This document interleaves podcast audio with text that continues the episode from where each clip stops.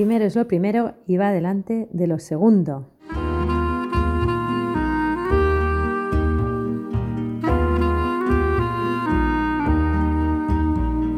Bienvenido a un nuevo capítulo de Excelencia y Trabajo, el podcast en el que buscamos destilar conocimiento a través de conversaciones con grandes profesionales que han conseguido destacar en su ámbito y aún más importante, grandes personas que tienen un impacto positivo en aquellos que están cerca suyo y que nos van a ayudar a entender cómo priorizar y por lo tanto que primero es lo primero y va delante de lo segundo.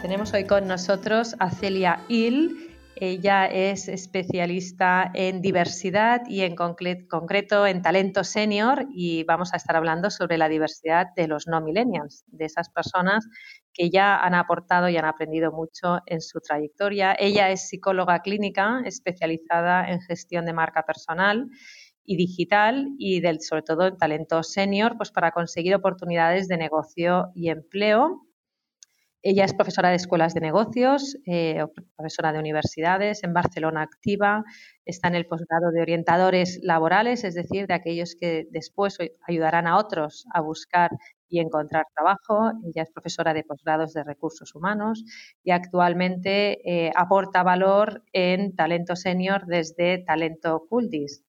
Eh, bienvenida Celia, muchísimas gracias por estar con nosotros. Muchísimas gracias a ti, Mirella. Un placer y espero que sea útil la charla a todos tus oyentes. Pues seguro que lo va a ser. Eh, Celia, tú eh, eres una de las personas que fomenta la diversidad y, sin embargo, yo tengo la sensación de que, aunque se habla mucho de este tema, habitualmente no se, no se habla de integrar a la gente más mayor. ¿Por qué? Pues no lo sé. Eh, supongo que es un fenómeno nuevo. Eh, no, no es como otros, otros, otras diversidades ¿no? que, ya llevan más tiempo, como la de la mujer, ¿no? la inclusión de la mujer al mundo laboral, o, discriminaciones por cultura, o etcétera, que también ya hace más tiempo que en la sociedad se están trabajando. Incluso hay agrupaciones y movimientos.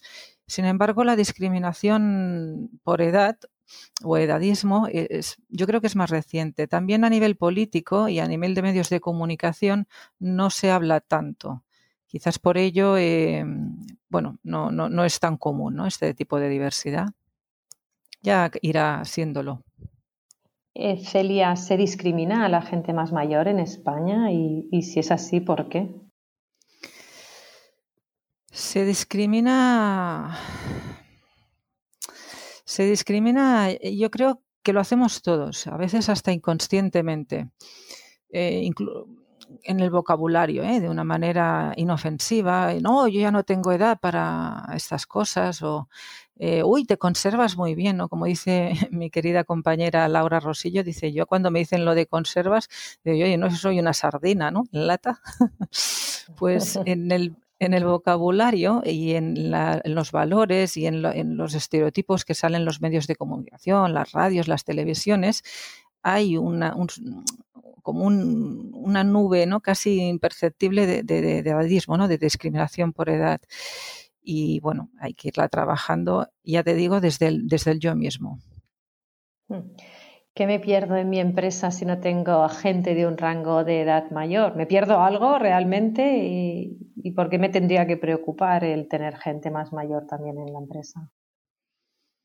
Bueno, las personas de más 50, que vendría a ser mi target, 45-50, tienen o tenemos eh, todo un know-how, ¿no? Eh, toda una experiencia eh, acumulada a lo largo de los años en las organizaciones y, fuera de ellas, en, la vida, en el día a día.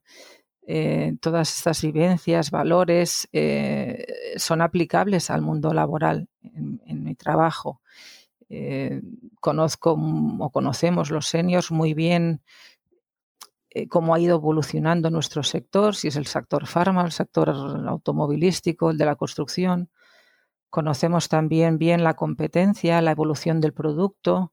tenemos una buena red de contactos, etcétera. Entonces yo creo que toda esta, esta mochila que llevamos mm, es de mucho valor en una empresa. De hecho, es cuando yo les enseño a, pasar procesos de selección, lo que más les digo es que pongan en valor, que cuando el entrevistador les dice, bueno, pero es que usted ya tiene 58 años, no agaches la cabeza, no encojas los hombros, al revés, pues claro, precisamente por ello puedo resolver cosas que otra persona acabada de salir de la universidad no puede. ¿Me explico? Entonces hay que poner en valor todo, toda esta experiencia y, remunerarla a la empresa, porque tiene su, su aplicación en el día a día y su monetización.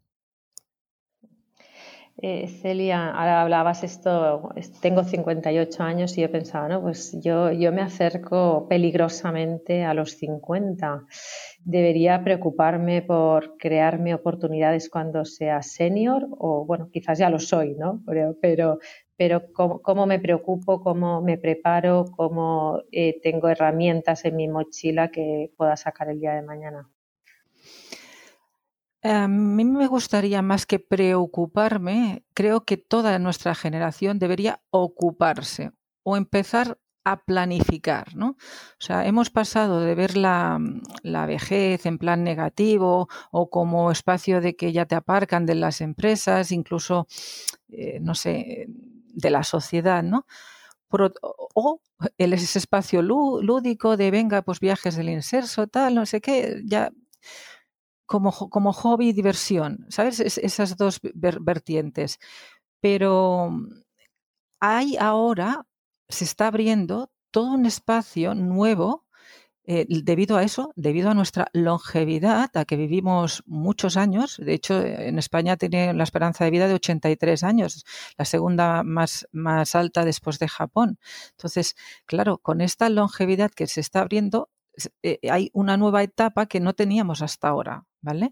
Y que debemos irnos planificando esta longevidad de cómo queremos ir siendo empleables los siguientes años y no que nos acaben prejubilando o echando con un ERE, cómo queremos vivir después de, de, esta, de esta desvinculación del mundo laboral, que yo creo que no debería de ser del 100%, sino poco a poco, eh, eh, pasar a trabajar unos cuantos días, unas cuantas horas y, ¿por qué no? Aunque tengas 85, 90, eh, hacer unas cuantas horas, porque claro, antes te jubilabas a los 65 y te quedaban 10, 15 años como mucho.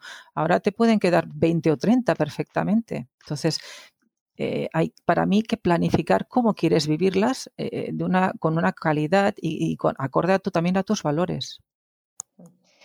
Eh, Celia, nos hablas de planificar. ¿Qué elementos debería incluir esa planificación? Eh, más allá, me imagino que del financiero, que es un elemento muy relevante, pero más allá de este, eh, ¿qué otros elementos debería, debería incluir? Bueno, em, está clarísimo que estamos en, lo que le llaman la cuarta revolución industrial, ¿no? entonces, toda esta transformación digital hace que estemos en un mundo muy conectado eh, y muy globalizado. Mm, ¿Qué pasa? Que venimos de, el senior viene del mundo más offline y el mundo más eh, local, ¿no? este empresario o este eh, trabajador que se proyectaba, pues no sé si era de Barcelona, pues a, 100 kilómetros, buscando el cliente a 100 kilómetros de radio, ¿no? Por ejemplo, pero ahora no, ahora tú puedes ser coach de directivos y que te contrate, ah, no sé, desde Nueva York alguien a quien estás dando servicios por Skype, por ejemplo, ¿no? De, consultoría, de coaching a, ese directivo. Entonces, ¿por qué no tener un LinkedIn? ¿Eh? un perfil en LinkedIn bien hecho, que es la red profesional más grande que hay y que te conecta, pues eso, con todo el mundo profesional de todo el mundo, que está nos conecta a más de 575 millones de profesionales en, en más de 200 países y más de 43 millones de empresas, o sea, es una, una, conectividad muy grande. Pues ahí tener un buen perfil, trabajar los grupos, trabajar la, la, la, la red de contactos. También offline, ¿eh? No dejemos eh, eh, toda esa, conectividad, esa red de contactos de toda la vida, de, los que, no sé, vamos a escuelas de negocios o vamos a, hobbies que tengamos. esas personas yo creo que es muy bueno en este mundo que esto todo es por proyectos y que todo es tan caduco, pues tener esa conectividad, porque en el momento que puedas llegar a perder tu, tu empleo o baje tu empresa, la producción, pues puedas hacer sinergias, colaboraciones nuevos proyectos paralelos con otros profesionales en tu entorno cercano o, remoto, ¿de acuerdo? Entonces, el tener una buena red de contactos también creo que es interesante como herramienta a irte ocupando, ¿vale? Para, para, este, para esta transformación, para este mundo buca en el que vamos entrando. Trabajar tu marca personal, tener tu propio entorno personal de aprendizaje, el pleno, que te vaya también ayudando a, mejorar tus competencias, tanto las soft como las, como las hard, etcétera, etcétera. Yo, yo creo que el ir teniendo cuidado, cura eh, de no solo tu yo offline, sino de tu yo digital, ¿no? tu identidad digital, eh, creo que también es una, buena manera de irse, em, de irse preparando para este mundo digital al que vamos. Celia, eh, has nombrado un tema que pienso que está muy en boga, muy de moda, pero que quizás no, todos conocemos ah, tan al detalle, que es el tema de la marca personal o de la marca profesional. Mm. Eh, ¿Me puedes comentar quizás o nos puedes comentar a todos un poquito más qué debería incluir esa marca eh, personal, profesional y cómo construirla?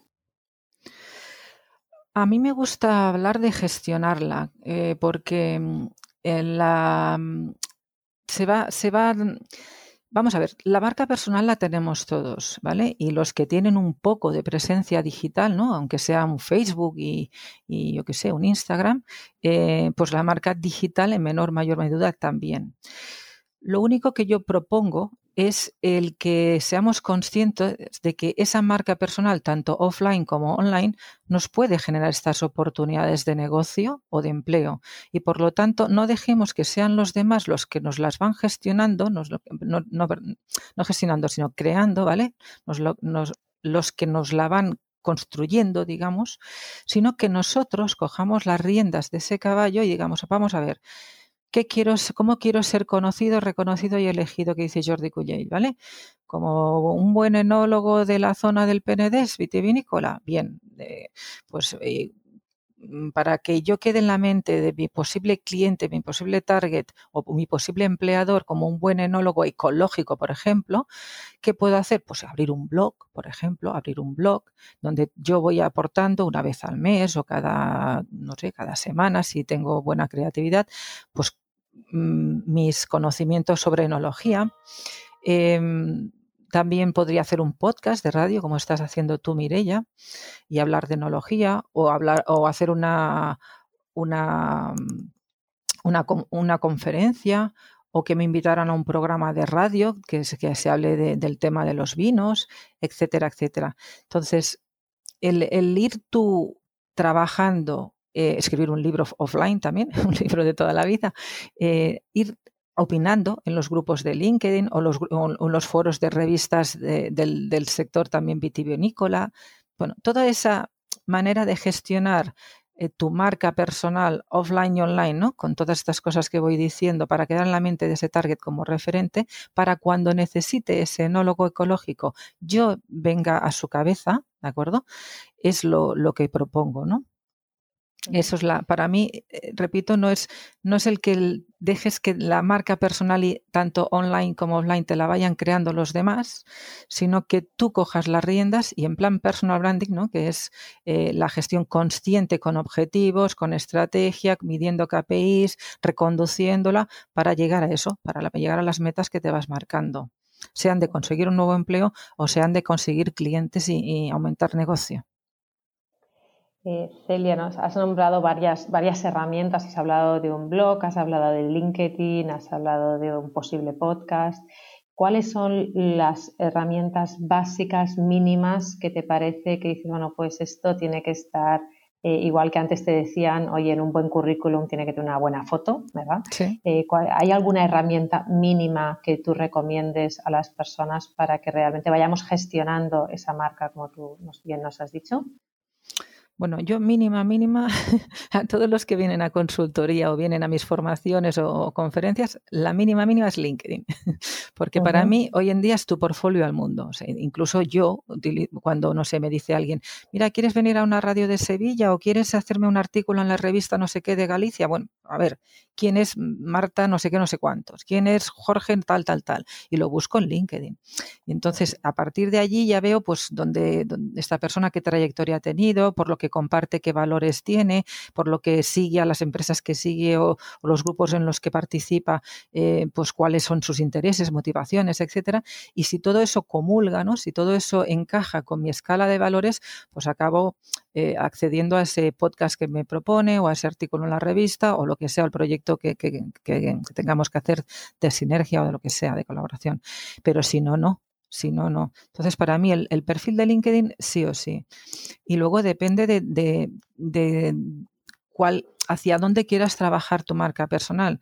Si tu marca personal, por ejemplo, es más, eh, o al cliente que te estás enfocando, ¿no? Está más en un Instagram, pues no sé, ¿por qué no un, Instagram live fresco, directo, eh, que además las historias de Instagram funcionan muy bien? ¿Por qué no allí hacer un, un, pues eso, un live pues una vez a la semana y conectas muy bien con tu comunidad.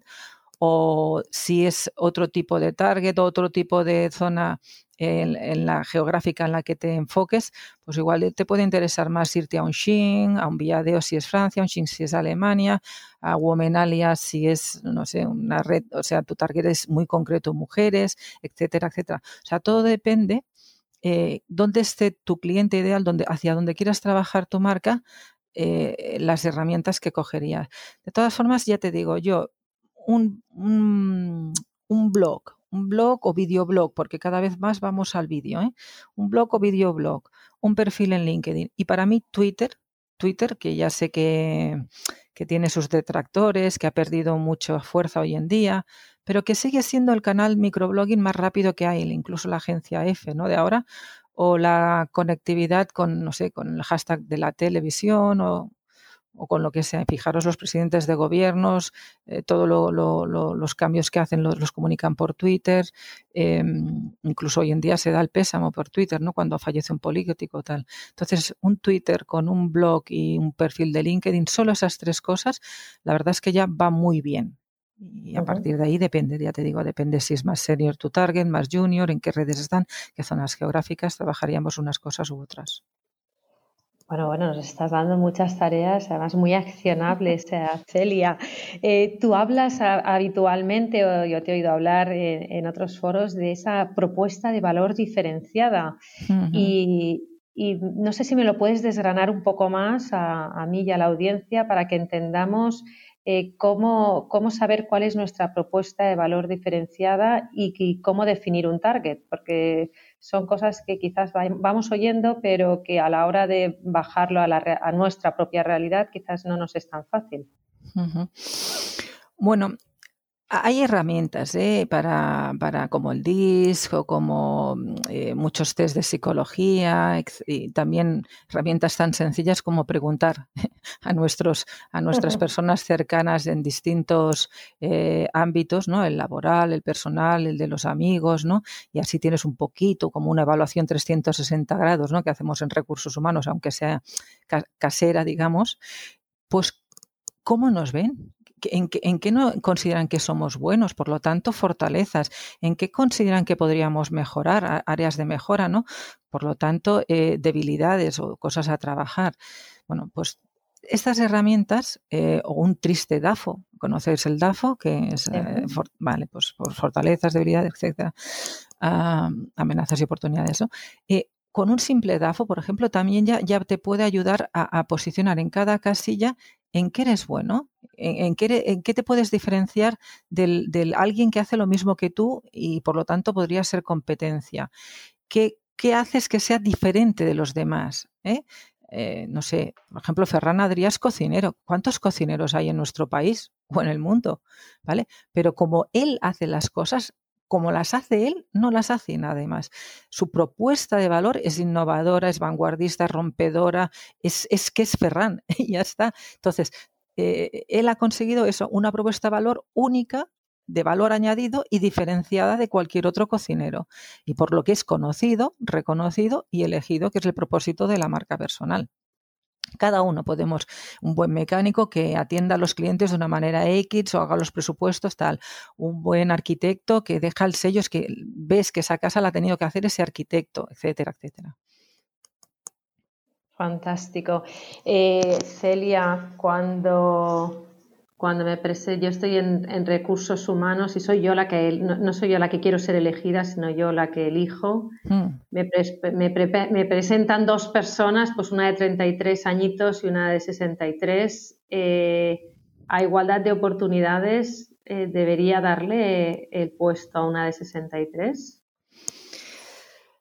Yo creo que que la pregunta en sí, el planteamiento en sí em, e, es eh, discriminatorio, porque, por ejemplo, nos haría mucho daño al oído si dijéramos, eh, yo recibo un currículum eh, de, una chica, de, no sé, una chica, y para un puesto de médico, y de un chico, ¿por qué tendría que no descartar a la chica? Eso que ahora, hoy, nos, nos rechina, en los años 60, pues no, pues igual era más que eh, estándar. Lo único que está pasando es eso, que en el, en el edadismo, la discriminación por edad, que eh, está en las dos partes, además ¿eh? de los extremos, fijaros que el, paro más grande que hay es el de los mayores de 45 o 50 años y el paro juvenil. O sea, en los dos extremos es donde se está haciendo edadismo. Incluso, eh, si miramos eh, mm, informes como el de la Fundación ADECO, el 52%, el 52% de los currículums de personas de más de 55 años son descartados sin mirarlos, por solo la fecha, por solo la edad. ¿Me explico? Entonces, eso, eso debemos cambiarlo. Debemos, em, em, desde la empresa y desde la sociedad, como valor en sí fundamental, debemos cambiarlo. Primero porque, ya lo he dicho antes, em, los equipos intergeneracionales funcionan muy bien. O sea, un equipo que haya juniors, millennials, generación Z y seniors, ¿no? Generación de, los baby boomers y tal, se complementan muy bien, muy bien, y funcionan mejor que, que, solo millennials o que solo seniors. Entonces, ¿por qué no vamos a, a darle esa oportunidad y sesgarlo solo por la edad? Cuando tiene, y repito, esa visión del mercado que un junior no tiene, esa experiencia que un junior no tiene, esos contactos que un junior no tiene, y por el otro lado, pues claro, el junior aporta pues mm, igual competencias TIC muy nuevas, muy frescas, un, un, enfoque disruptivo, ¿no? De mirar fuera de la caja de lo que siempre se ha ido haciendo en la empresa, en la compañía, en la organización, y que por lo tanto puede aportar otro enfoque distinto al que, al del senior, etcétera, etcétera yo creo que, no, no, se debería ni plantear la pregunta. Fantástico, oye, me has convencido, ¿eh? Oye, como te he dicho antes, Celia, yo ya casi tengo 50 años. Me ponen a un jefe de 25 y, y, ¿qué hago? Porque, porque es un yogurín, ¿no? Me trata de colega. ¿Qué le puedo aportar y qué me puede aportar a mí? Bueno, yo haría un ejercicio de retrospectiva y viajaría en el tiempo y me, situaría en cuando yo tenía 25 años, cómo me habría gustado que me trataran a mí, ¿no? Entonces, eh, aunque fuera joven, aunque, o sea, no por el hecho de ser joven, podrías llegar a ser peor jefe, porque eh, no tiene por qué, ¿vale? Entonces, eh, ese jefe joven, pues puede aportarme desde un lenguaje más informal, más cercano, más coloquial, pero me puede aportar eso, una visión fresca de, del mundo, de, mm, un enfoque de la manera de trabajar en la empresa o los equipos, pues igual con más propósito, con un enfoque más creativo, más de, escuchar el talento interno, ¿no? de incluso fomentar la, la intraemprenaduría, como se dice en castellano, intraemprendimiento, ¿no? exacto. Eh, etcétera. Eh, también eh, ese enfoque de más de, conciliación, de teletrabajo, que ahora, debido a lo del coronavirus y todo esto, pues se ha ido poniendo tan, tan, en, tan en al día, ¿no? Eh, ¿Por qué no? Todo este enfoque así. Y por otro lado, el, senior, eh, pues lo que decíamos, los valores de, fidelización a la empresa, de entrega, de respeto al resto del, talento que conforma los equipos, etcétera, etcétera. Yo creo que, que es un buen tándem. Fantástico. Eh, Celia, ya para no seguir abusando aquí de, tu conocimiento, pero sí que me gustaría, en este podcast tenemos un, lema que es primero lo primero y para intentar dar prioridad pues a, cómo poner en acción lo que nuestros invitados nos aportan. Entonces, bueno, si no quiero, si quiero evitar ser descartada o si quiero en positivo, ¿no? Pues tener una vida profesional plena durante muchos años, eh, ¿qué consejos tienes para mí para que empiece a trabajarlos esta tarde? Para seguir siendo empleable. Ah, yo em, em, propondría eso, el, ver lo que nos va quedando de, vida, y que cada vez es más, gracias a Dios, eh, como, como con ilusión, ¿de acuerdo? Eh, planificando cómo lo quiero ir viviendo. Em, fijaros que cada vez hay, más eh, campañas como la de, eh, ¿cómo se llama esta? De, ropa. Ay, ahora no me viene. La, hay campañas, no, os habéis fijado lo que todos somos jóvenes y no sé qué, incluso el cabello blanco y tal, ¿no? Toda esta que se está poniendo de moda. pues eh, planificar todo, toda, toda esta longevidad, em, ir siendo consciente de que va muy rápido este entorno de cambio constante, por lo tanto, eh, hacer lo posible para competencias que van a ser clave en este nuevo, en nuestro, en este nuevo paradigma, como es la resiliencia, ¿no? La adaptación al cambio, eh, la formación continua, las competencias más TIC, ¿no? Ahora, por ejemplo, todos estamos aprendiendo a velocidad rápida, eh, no sé, cómo trabajar en Slack o cómo trabajar con, con Microsoft Teams y eh, para hacer, no sé, videoconferencias, etcétera, etcétera, y trabajar con herramientas en la nube, porque también los equipos cada vez son más en remoto, ¿no? Podemos estar hablando con alguien de, marketing de Nueva York, el de, el de compras estar en París y el de ventas estar en, Londres, ¿no? Entonces, el no perder las competencias TIC es muy importante y, repito, todas estas soft skills de eh, comunicación, de, comunicación también social, o sea, cuidar mucho todo tu capital social, que es la, la, comunidad que tienes en LinkedIn, Twitter, Instagram, toda esta conectividad, eh, tanto offline como online, también yo la iría trabajando, conversando en redes, cuando alguien saca un libro, pues agradeciéndoselo, o sea, fomentándole que, que no sé, que, promocionar, ayudándole a promocionar, o cuando alguien le promociona en LinkedIn, pues, pues reconociéndoselo, ¿no? Muy bien, ostras, dándole la enhorabuena. Porque el, el, el cuidar mucho nuestra red de contactos creo que va a ser clave eh, en este mundo que, repito, va a ser muy, muy así, muy, muy por proyectos, no ya siempre en una misma organización, ¿no? desde que entrabas hasta que te jubilabas, sino que vamos a ir encadenando incluso con proyectos propios de emprendimiento, ¿eh? que también es una de las cosas que más se va a necesitar eh, para ir monetizando los seniors, ¿vale? Ya no me ocupan, pues me autoocupo, ¿no? Entonces, ¿por qué no este, este emprendimiento? Eh, senior y que además somos ideales por, para todo lo que es, por ejemplo, la silver economy, ¿no? una economía de plata que va a mover mucho dinero, ¿eh? servicios, productos, eh, materiales para, atender a toda esta longevidad. Entonces, ¿por qué no juntarte con otras personas para hacer negocios para la silver economy, ¿no? etcétera? Yo eso es lo que lo que propondría, esa mirada creativa y con ilusión.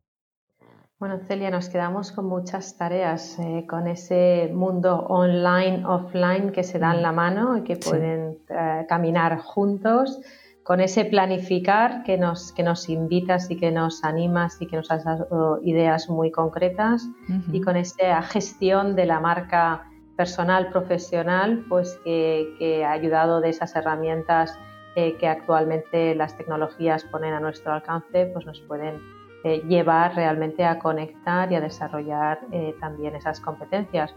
muchísimas gracias, Celia, y hasta muy pronto. Muchísimas gracias a ti, Mireia, y un placer estar en tu podcast. Un saludo.